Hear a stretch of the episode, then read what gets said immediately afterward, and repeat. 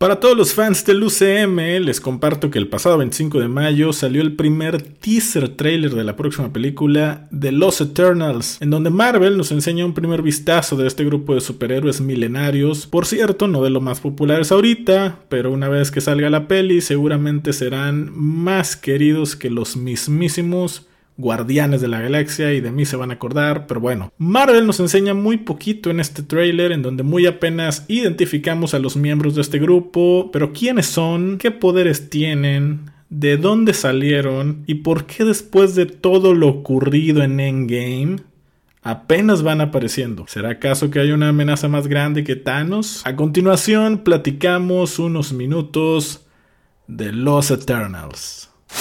Ahora platiquemos de lo mejor de las series, películas, libros, anime y videojuegos. Solo aquí en The Geek Man Theory con Rodrigo Tello. Comenzamos.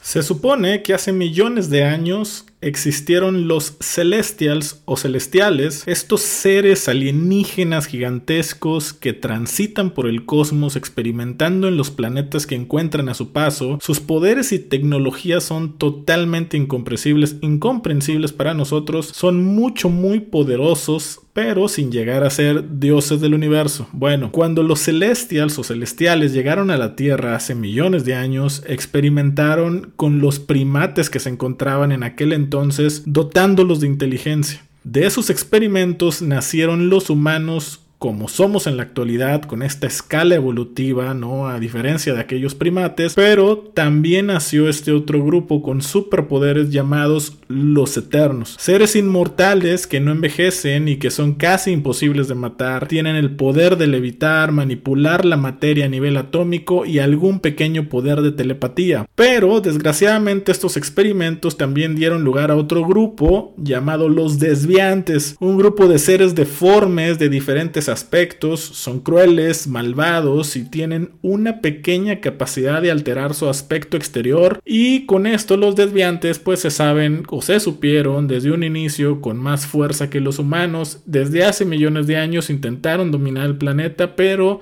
Gracias a la intervención de los Eternos, pues esto jamás sucedió. ¿Quiénes son los Eternos y qué poderes tienen? Bueno, pues empezamos con Ajak Ajak o Aya, como lo quieran mencionar, que en la película va a ser interpretada por nuestra paisana Salma Hayek. Este Eterno tiene el poder de manipular sus células y las moléculas de objetos alrededor. Ajak en el pasado causó confusión entre los aztecas, quienes llegaron a pensar que era Quetzalcoatl, así como en los incas que lo tomaron por Tecumotzin, esto debido a la gran reputación que Ajak tiene o Ajak tiene en Latinoamérica. Ahora, es importante resaltar que en los cómics Jack es un hombre, pero en el UCM obviamente su género pues fue cambiado a mujer, quien aparentemente debido a lo que vimos o lo poquito que vimos en el teaser que nos presentaron, va a ser la líder de este grupo de los Eternos. El segundo Eterno del que les platico es Icaris, interpretado por Richard Madden, este actor que salió a la fama por la serie de Game of Thrones. Bueno, Icaris tiene una historia relacionada a varios mitos que seguro has escuchado alguna vez. Para empezar, se dice que él fue la paloma que guió a Noé durante el diluvio, así es que él fue el mismísimo encargado de llevar el arca a un sitio seguro. Además de autorregenerarse y manipular la energía cósmica, Icaris puede teletransportarse y posee habilidades que le permiten leer las mentes de seres inferiores a él. Además, también puede crear ilusiones visuales. El siguiente Eternal es Makari, que va a ser interpretado por Lauren Ridloff. Makari era confundido por el dios mensajero Hermes.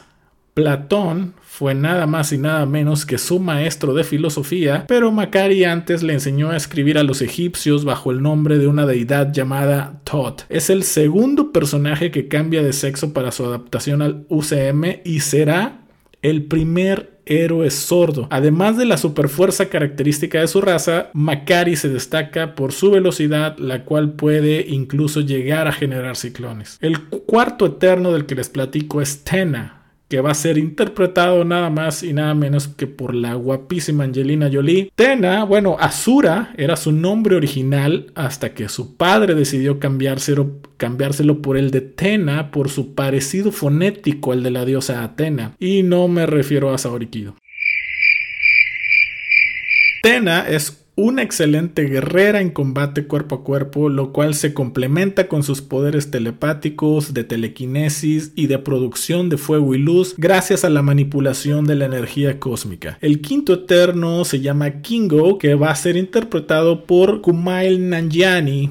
Bueno, Kingo, Kingo, este eterno nació en Japón y fue entrenado para pelear como un samurái. A Kingo le gusta actuar en películas, en especial si el papel es precisamente de este tipo samurái donde tenga que usar sus espadas. Aunque se cree que posee los mismos poderes de cualquier otro eterno, Kingo prefiere pelear sus batallas de forma tradicional con su espada, la cual fue forjada por Fastos. Y precisamente el sexto eterno del que les quiero platicar es Fastos, que va a ser interpretado por Brian Tyree Henry. Fastos, la verdad es que no es muy fan de las peleas, de hecho él es algo melancólico y solo desea encontrar a alguien o algo que le revele el verdadero significado de su existencia. Ha decidido llevar una vida más o menos normal en la Tierra bajo el nombre de Philip Stoss. Fasto sobresale por su inteligencia ya que es un gran ingeniero con un enorme talento en la construcción de armas. El séptimo eterno se llama Sprite y va a ser interpretado por Liam McHugh. Sprite es el clásico bromista del equipo, quien también pasa de ser hombre en los cómics a ser interpretado por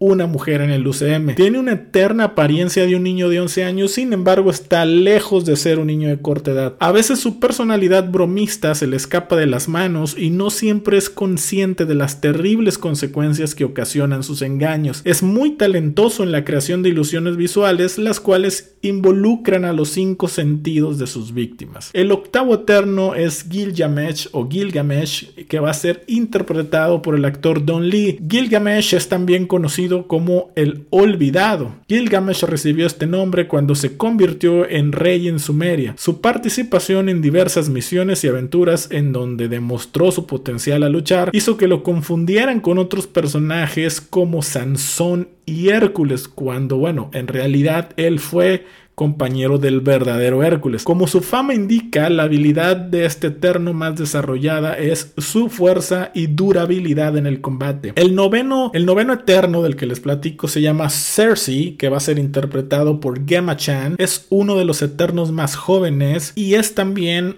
una de las que más tiempo pasa en compañía de los humanos. Ella también ha participado en momentos legendarios de la historia, por ejemplo, ella fue quien capturó a todos los males que brotaron de la caja de Pandora y ayudó a Merlín durante los tiempos del rey Arturo. Además de poseer la habilidad de transmutar materia, Cersei cuenta con muchos talentos que no tienen nada que ver con pelear, como ser una asombrosa bailarina, tener facilidad con los idiomas y ser una prodigio en el diseño de modas. Por el trailer que acaban de soltar, Cersei en apariencia tendrá un rol muy importante en la relación entre los humanos y los eternos. Y el décimo y último eterno del que les voy a platicar se llama Druid, que va a ser interpretado por el actor Barry Cogan. Druid, apodado también el Señor de las Llamas y las Pesadillas, es famoso por sus intenciones nobles y altruistas. Druid tiene una gran sed de poder e incluso disfruta de torturar a los demás. Fue miembro de la KGB en Rusia, es primo de Icaris, la velocidad y la resistencia son dos de sus puntos más fuertes. Ahora bien, como bien pudieron escuchar en la mención de cada personaje, algunos de ellos han intervenido a lo largo de nuestra historia. Ojo, al menos así ha sucedido en los cómics, porque en el trailer que acaba de salir para el UCM mencionan todo lo contrario. De hecho, una de las frases que más resuena en el trailer es cuando mencionan que a lo largo de los años nunca hemos interferido hasta ahora. ¿Y por qué? Me pregunto yo, ¿por qué no intervinieron para detener a los coetanos cuando juntó el guante del infinito? ¿No? Que por cierto, cabe resaltar, no sé si sepan, pero Thanos es uno de ellos, o bueno, era, ¿no? Era un eterno. Bueno, pues déjenme les cuento, los celestiales cuando crearon a los eternos, les impusieron que estos no podrían intervenir en el curso natural de los acontecimientos de la Tierra ni en la evolución humana. Esto con el fin de ver hasta dónde los humanos eran capaces de llegar por sí mismos y ellos entonces poder hacer un juicio valioso acerca de nuestra raza humana. Además que muy probablemente cuando han intervenido en el pasado en el curso de la historia, seguramente ha habido malas repercusiones y por eso con mayor razón prefirieron no intervenir cuando Thanos llegó a la Tierra. La pregunta importante ahora es, entonces, ¿por qué están decidiendo intervenir ahora?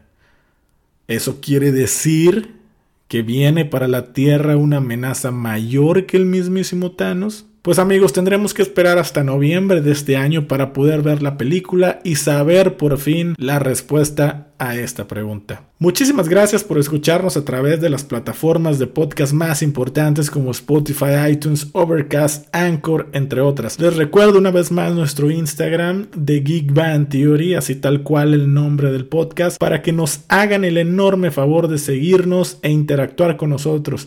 Y por favor, compártanos a través de sus redes sociales para que esta familia siga creciendo. Les mando un enorme saludos para todos y nos escuchamos en el siguiente episodio. Adiós. So hilarious. Yeah, it's very entertaining. They're entertaining. I just like everything about it.